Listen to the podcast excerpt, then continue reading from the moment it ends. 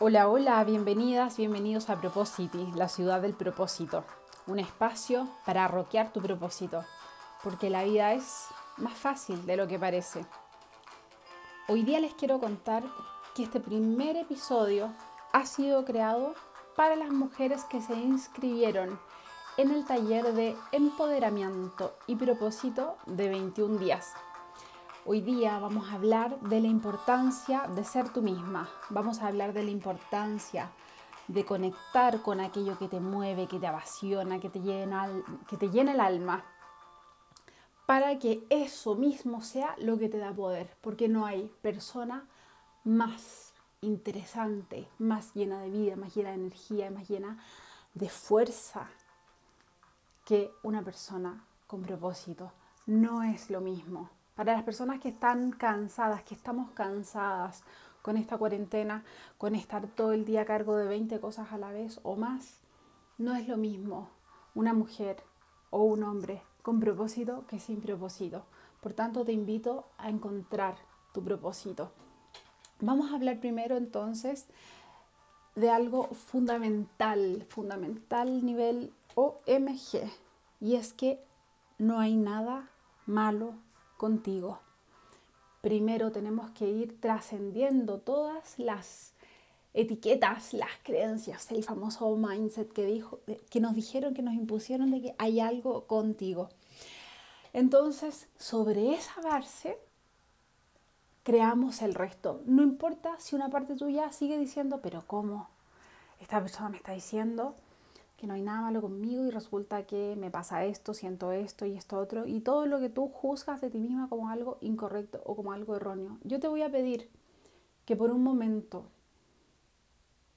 creas que de verdad no hay nada malo contigo y que todo aquello que tú consideras erróneo, negativo, molesto, creas por un momento que eso obedece a un propósito, que eso tiene un sentido. Ya vamos a hablar de cuál es el sentido. Así como el dolor también tiene un sentido donde se remansa, esas creencias también, esos malos ratos también, ese estrés, esa angustia, ese miedo, esas historias dolorosas de tu vida obedecen a un propósito. Cuando tú conectas entonces con tu propósito, vas a poder agradecer y transformar esa experiencia dolorosa en tu mayor regalo, en tu mayor don. Esto es fundamental para el empoderamiento. ¿Por qué? Porque si tú logras transformar tu dolor, tu miedo, tu angustia, tu rabia en algo que te llena de amor, que te llena de gozo, que te llena de autorrealización y de conocimiento, de sabiduría, te vas a sentir tremendamente poderosa. Y te vas a dar cuenta que la felicidad es una decisión. Te vas a dar cuenta que aquello que juzgas como negativo, como tu rabia, por ejemplo, también es todo tu poder. Y entonces vas a dejar de sentirte una víctima de las situaciones y te vas a convertir en una persona victoriosa, en una persona que puede agradecer y mirar hacia adelante y decidir aquí y ahora ser 100% responsable con lo que haces, con ese dolor, ser 100% responsable con lo que vas a lograr, de qué manera vas a transformar eso para ponerlo al servicio de otros. Entonces, los momentos de mayor satisfacción que ya has tenido en tu vida y que vas a tener, probablemente, al menos en el 90% de los casos, tiene que ver con situaciones que lograste alquimizar, que lograste transformar en poder personal. Para lograrlo, entonces, agradecer, mirar esa mujer, ese hombre, en quien te convertiste gracias a ese dolor, gracias a ese miedo, gracias a esa presión. No hay nadie que haya llegado a la cima a la que quería llegar sin un buen empujón doloroso de la vida.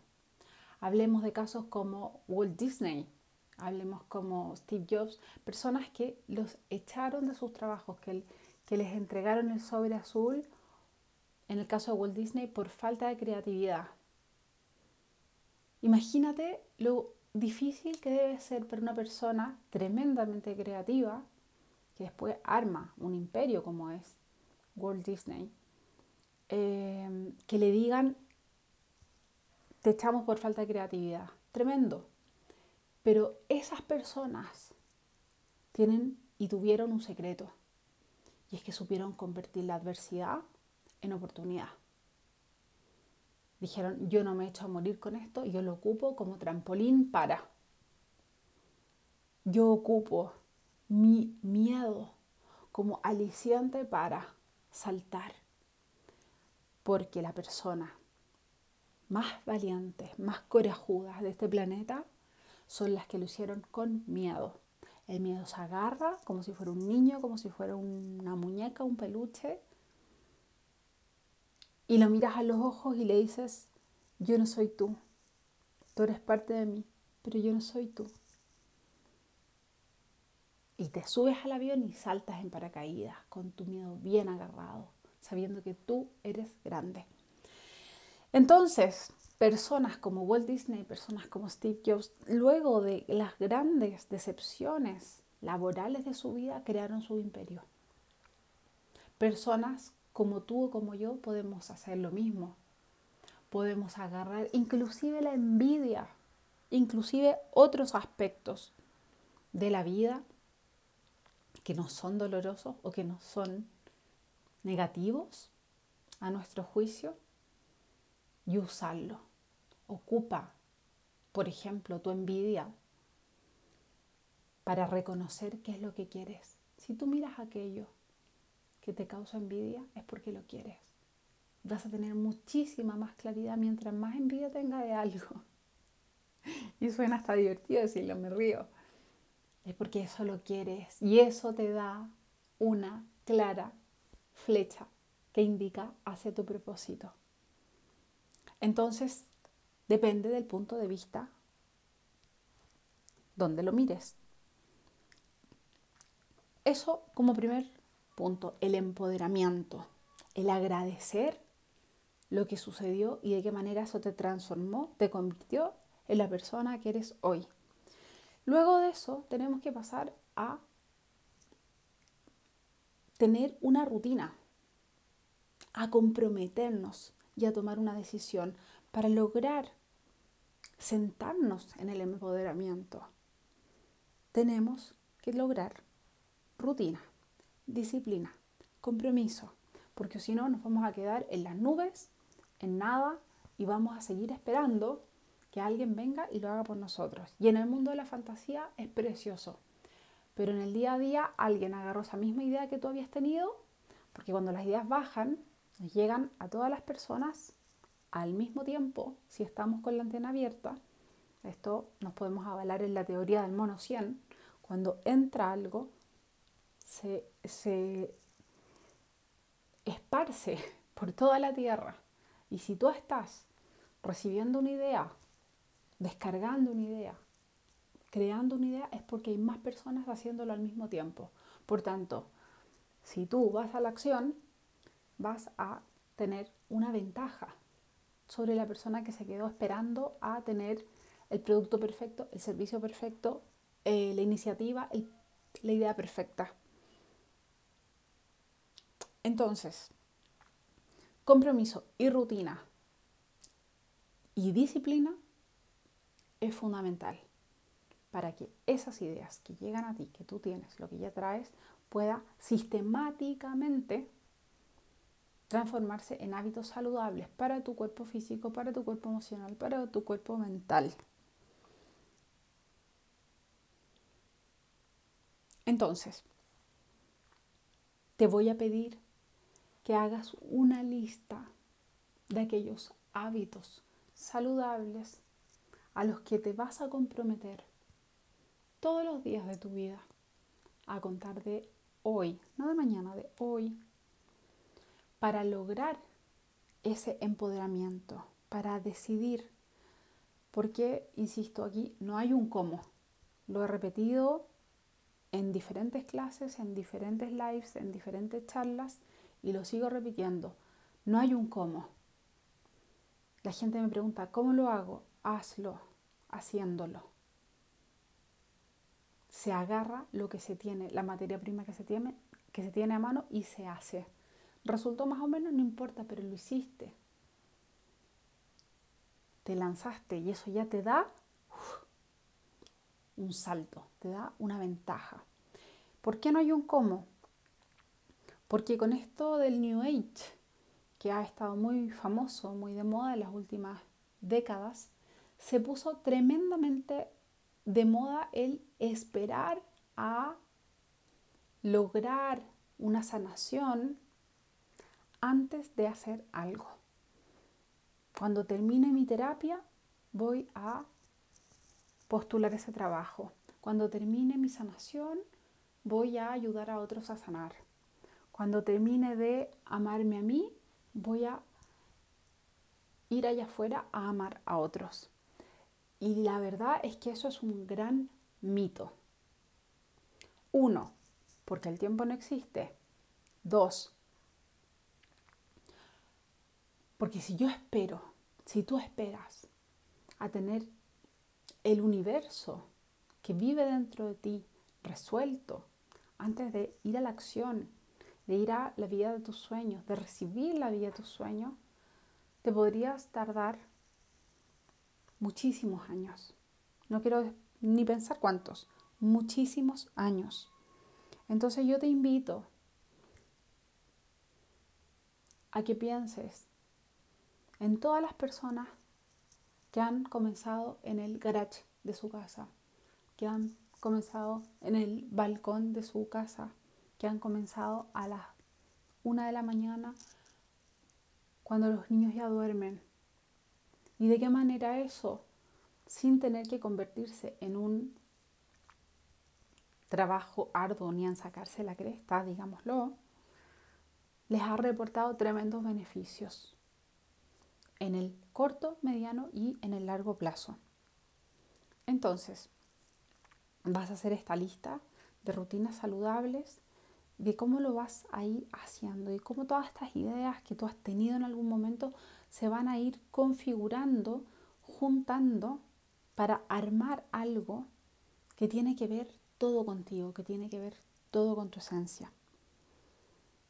Vas a ver todo el poder personal que brota espontáneamente de ti cuando decidas ser feliz, cuando decías mirar toda tu rabia como todo tu poder, cuando decías mirar todo tu miedo como todo tu poder también. Cuando decidas que no puedes esperar a tener resuelto algo porque el momento es aquí y ahora. Este es el momento. Si tú lo decides. Si nosotros nos quedamos esperando a sentir, porque solamente una sensación, es una percepción, no es lo real, que ya estoy sano para ayudar a otros, me voy a perder la magia de encontrarme con un otro, de mirarnos a los, a los ojos y sanarnos juntos en ese encuentro, en esa integración. si esperamos a que venga alguien a salvarnos, le estamos dando más poder a ese otro alguien. Y ese otro alguien nunca va a tener más poder que tú. No hay nadie que tenga más poder que tú. Porque tú tienes todo el poder de crear la vida que tú deseas. Por supuesto que ello requiere ciertos recursos internos, externos muy pocos, porque si cultivas tus recursos internos te van a ayudar a conectar y a conseguir todos los externos que necesitas y que requieras para llevar a cabo tu misión. ¿Y cuál es tu misión? Tu misión es ser feliz, tu misión es autorrealizarte, tu misión es ser el amor que eres. Y cuando todos estamos siendo el amor que somos, nos encontramos en unidad, en conciencia de unidad. Pero vamos a hablar de eso en otro momento. Ahora te invito a que pasemos al siguiente aspecto que es la autoestima, que va de la mano con el poder personal, con el empoderamiento, pero que tiene que ver con cómo yo me miro y que es una consecuencia de tu poder personal. Y es una consecuencia inmediata en el momento en que tú decides algo y lo logras. Eso inmediatamente mejora tu autoestima porque te das cuenta de todo el poder que tú tienes. De todos modos, podemos agregar herramientas para acompañar la autoestima. Podemos agregar la herramienta del soy suficiente, que es la que les he compartido en el primer día de este curso, donde tú pegas papelitos por toda tu casa, mínimo cinco, pueden ser muchísimos más, que dicen soy suficiente. Y cuando tú andas por tu casa, vas al baño, vas a la cocina, vas al living, vas a tu pieza, cada vez que tus ojos se posan sobre ese papel, lo puedes decir en voz alta. Idealmente en voz alta, que todas tus células, que todas tus neuronas, que todas tus moléculas, tus glóbulos rojos, tus glóbulos blancos escuchen, soy suficiente, soy suficiente soy suficiente. Puedes inventar una canción con soy suficiente. Puedes mantrarlo. Puedes andar diciendo todo soy suficiente todo el día hasta que te lo creas. Hasta que te lo creas. Luego vas a agregar papelitos o la alarma en el celular de no hay nada malo conmigo y vas a mantrearlo. No hay nada malo conmigo, no hay nada malo conmigo, no hay nada malo conmigo. A no ser que yo esté creyendo que hay algo malo conmigo, entonces me voy a quedar pensando, mmm, debe haber algo malo conmigo. Y entonces voy a buscar alguna excusa para encontrar algo malo en mí. Y me voy a quedar ahí pegada y me voy a entrampar. Entonces, yo te invito a decidir que no hay nada malo contigo. Es una decisión. Decídelo. Cuando tú lo decides, el universo entero va a conspirar para que tú crees esa realidad de esa manera. No hay nada malo contigo. Decide. Decídelo desde el presente, porque quizás hasta el momento anterior puedes haber considerado que había algo malo contigo, ¿cierto? Pero ya en el siguiente momento, en este, aquí, en esta hora, en este presente, estás diciendo que no hay nada malo contigo. Y efectivamente, no hay nada malo contigo. Solamente la creencia de que hay algo malo contigo. Entonces, por favor, deja de contarte historias. Los seres humanos crecimos en esta adoración o cultura de adoración hacia la historia, hacia el drama, hacia el enrollarse. Estas cosas de moda que se han puesto de la gente que habla sobre su, de manera chistosa sobre sus dramas, porque nos gusta contarnos historias. La cultura nos está reflejando nuestros hábitos, que por lo demás son hábitos muy poco saludables para nuestra salud mental, para nuestra salud emocional y para nuestra salud física y espiritual también. Yo te invito entonces a que decidas empezar a ser quien tú de verdad eres, no quien tú crees que eres. Quien has creído que eres hasta ahora. Y para eso vamos a hacer este viaje de conexión, un viaje al interior. Durante estos 21 días, donde instalamos el hábito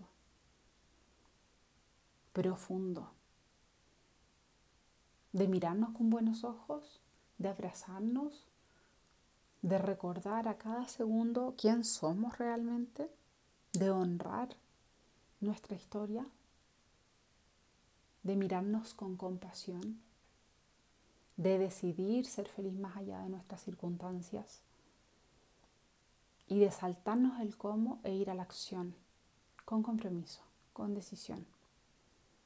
Tal como lo digo siempre, cuando una mamá la llama a su hijo en la mitad de la noche, la mamá no se pregunta, mm, ¿cómo haré para ir a atender a mi hijo? Quizás me debería tomar una energética o ir a terapia antes de. Y la mamá está que no se puede ni el cuerpo, está agotadísima, no se quiere levantar ni un solo segundo, pero lo hace. Se toma a sí misma y se lleva, se arrastra si es necesario a la pieza del hijo y lo atiende. Ahí no hay un cómo. No hay un, oh, cuando esté lista lo voy a ir a atender.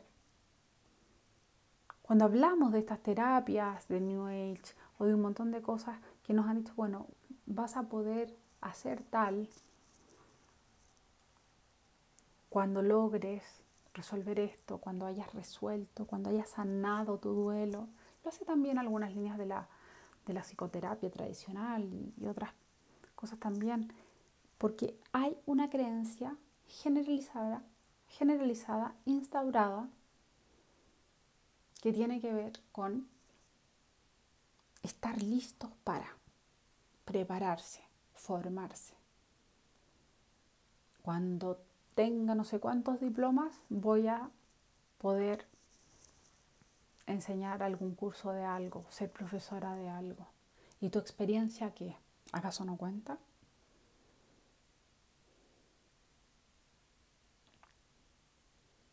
Entonces, recapitulando, empoderamiento tiene que ver con la primera parte.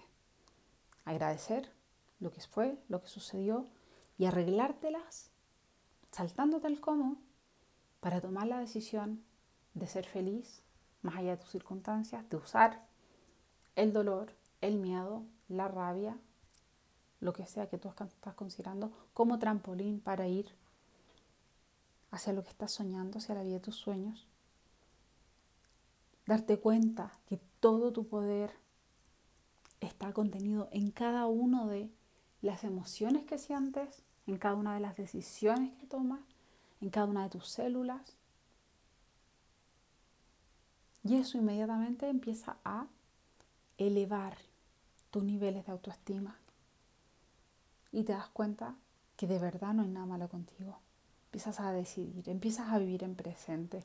Y cuando tomas la decisión, las creencias simplemente desaparecen. Te voy a poner un ejemplo. Cuando tú entras a una pieza de noche, a una habitación, está oscuro. Cuando vas a prender la luz, tú no dices, mm, voy a barrer la oscuridad primero para luego prender la luz, ¿verdad?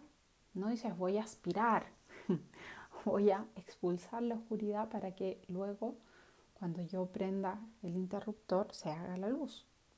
No, tú simplemente prendes el interruptor. Y lo que sucede es que la luz contiene la oscuridad. En la vida es lo mismo. Tú no necesitas expulsar algo de tu vida para poder prender el interruptor.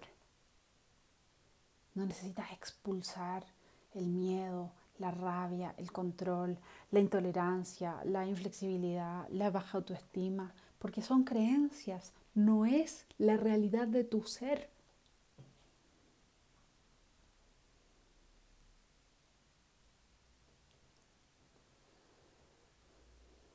Y cuando te das cuenta de esto, empiezas a volver a casa, empiezas a ir hacia adentro, empiezas a amarte conscientemente, porque antes ya te amabas, ahora ya te amas. ¿Puedes creer que no te amas? Pero eso no es verdad. Es imposible no amarse. Completamente imposible. Porque nuestra esencia es el amor.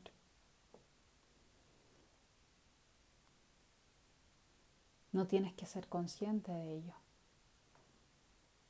Necesariamente. Si además eres consciente de que te amas, mejor aún. Porque entonces ya no puede venir nadie a meterte el dedo en la boca diciéndote que tienes que amarte primero a ti para después ir a amar al resto. O que tienes que amar al resto y después amarte a ti.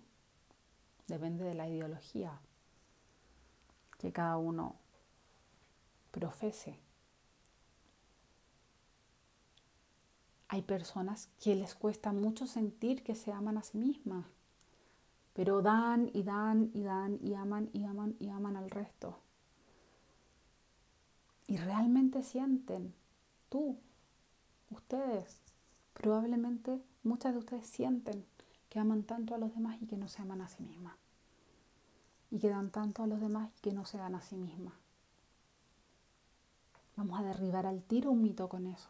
Y es que es imposible, imposible dar al otro lo que no nos estamos dando a nosotros. Es imposible amar al otro sin amarse a uno, porque estamos siempre viviendo en conciencia de unidad, aunque no seamos conscientes de ello. Estamos siempre unidos. Lo que le das al otro necesariamente te lo das a ti. Cuando tú aceptes que lo que le das al otro te lo das a ti,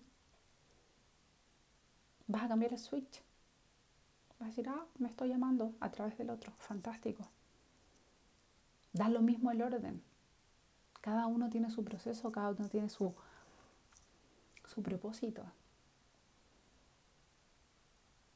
No podemos juzgar el orden en que el otro lo hace, ni los tiempos en que los otros lo hacen. Para algunos el tiempo de cuarentena es el momento de hacer todos los pendientes que no hicieron durante su vida. ¿Por qué? Porque tienen mucho tiempo, porque A, B, C, D motivos.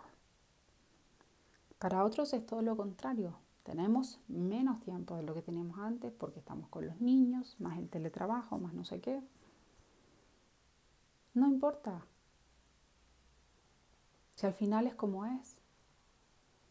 Lo que importa es qué decido yo hacer con eso.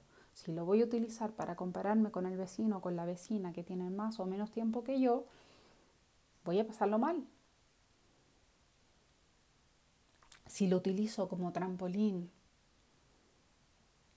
para precipitar en el aquí y en el ahora esa mejor versión de mí misma, de mí mismo, Bravo.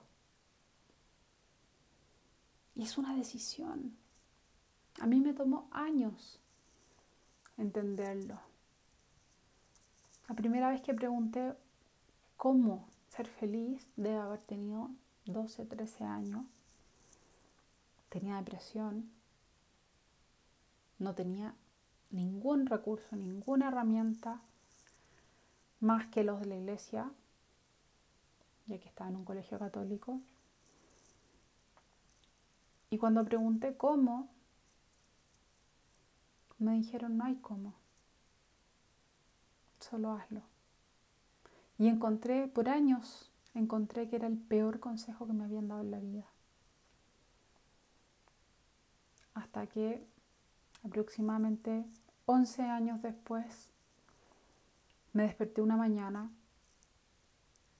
aburrida de tomar antidepresivos, aburrida de pasarlo mal, aburrida de tener problemas en mis relaciones, en mi economía, en mi vida, en mi familia, en todo, con el mundo. Y dije, basta, esto ya no puede depender de algo más que de mí. Basta, y desde ese día, simplemente porque lo decidí, dejé de culpar a mi familia, dejé de culpar mis historias, mi biografía, lo que fue, lo que no fue, las parejas, los amigos, lo que me hicieron, lo que no me hicieron. Porque ya había intentado todas las otras opciones de sanar el dolor que me significaba la vida y no lo había logrado poniendo el poder allá afuera, dándole poder a las situaciones, a las otras personas, a lo que fue, a lo que no fue. La manera en que lo logré fue decidiendo que dependía de mí aquí y ahora en el presente. Y ese día dejé de tomar antidepresivos para siempre. No los dejé de a poco, los dejé abruptamente y no pasó nada. No estoy diciendo que tú hagas lo mismo si es que tomas antidepresivos. Estoy contándote mi historia, tal como fue, porque quiero que sirva de inspiración para las personas que les pueda suceder lo mismo en algún momento o que les esté sucediendo. Sí, es posible, depende de lo que yo creo desde adentro. Y finalmente, para ir cerrando este primer capítulo, esta primera sesión, recordar y enfatizar que no hay nada más poderoso que una persona con propósito. Tu propósito te da poder, tu propósito te sube la autoestima, porque te pone creativa, te pone llena de vida, te hace explotar la cabeza de tantas ideas, de tanta emoción, de tanta felicidad, de estar poniéndote al servicio. Hay una frase un poco fuerte que escuché alguna vez en alguno de los tantos cursos a los que asistí. Y era que si no vives para servir, no sirves para vivir. Y es fuerte fuerte porque a veces no estamos al servicio. Y a mí me ha pasado, voy a hablar desde mi vereda, que es la más cercana. Conozco muchos otros casos, pero la mía es en primera persona, que en los tiempos en que no estoy al servicio, me deprimo, se me va la energía, me canso, me aburro, me aburro mucho. ¿Por qué? Porque mi esencia creadora, mi esencia innovadora, necesita estar poniendo al servicio sus creaciones y sentirse útil. Para todo ser humano le viene bien sentirse útil, no importa desde dónde. Nos ayuda a encontrar nuestro lugar en el mundo. Así que yo te pido en este primer día de conexión con tu propósito, que decidas qué cadena de favores vas a iniciar hoy. Da lo mismo lo que decidas hacer. Si lo que quieres hacer es un grupo de WhatsApp con mensajes inspiradores para tus amigas, perfecto. Si lo que quieres hacer es un grupo de eh, acción social para llevarle alimentos y ropa a las personas en la calle, está perfecto. Si lo que quieres hacer es un podcast, si lo que quieres hacer es lo que sea, salir a regalarle sonrisas a las personas, bueno, ahora no porque estamos en cuarentena, pero con la mirada se puede regalar sonrisas igual. Lo que tú quieras hacer, pero que sea una cadena de favores, sí o sí, comiénzalo hoy. Porque esto nos va a ir dando luces a lo largo de estos próximos 21 días de hacia dónde se dirige tu propósito. ¿Por qué? Porque te vas a poner al servicio de un espacio que te es cómodo, de un espacio que te es conocido, que te es familiar. ¿Por qué? Porque tienes ahí dones, talentos, regalos, motivaciones, sueños. Todo eso tiene que ver con tu propósito, tus superpoderes, aquello en lo que eres buenísima. No estoy hablando superpoderes como los superhéroes, sino superpoderes internos como la sensibilidad, la generosidad, la sencillez. Esto tiene que ver mucho con tus valores también. Todo ello tiene que ver con tu propósito. Son flechas hacia, hacia tu propósito. De la misma manera que aquello en lo que tú tienes una maestría. Pueden ser varias, pero en general más de tres o más de cinco no son. Y son aquellas cosas que nadie sabe hacer como tú en el universo completo o en el mundo completo, digamos. Nadie te supera. Puede ser desde pelar una manzana completa sin que se rompa la cáscara, algo simple, hasta algo un poco más abstracto, como es crear, integrar, bailar, manejar puede ser para algunos. Puede ser algo específico, puede ser algo abstracto, pero alguna maestría tienes que tener. Entonces la pregunta es, si hoy tú fueras a recibir un premio Nobel, ¿por qué te darían ese premio Nobel? No te sientas poca cosa. No le tienes que contar a nadie sobre tu premio Nobel. Cuéntatelo a ti misma. Y sonríe.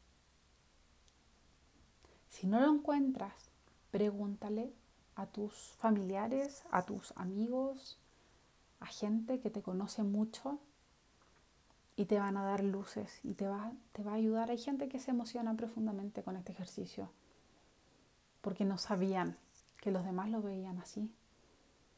A veces somos muy autocríticos y muy duros con nosotros mismos. Nos cuesta apreciar lo que se nos da con naturalidad, con facilidad. Entonces lo damos por sentado y no lo valoramos. Tus talentos.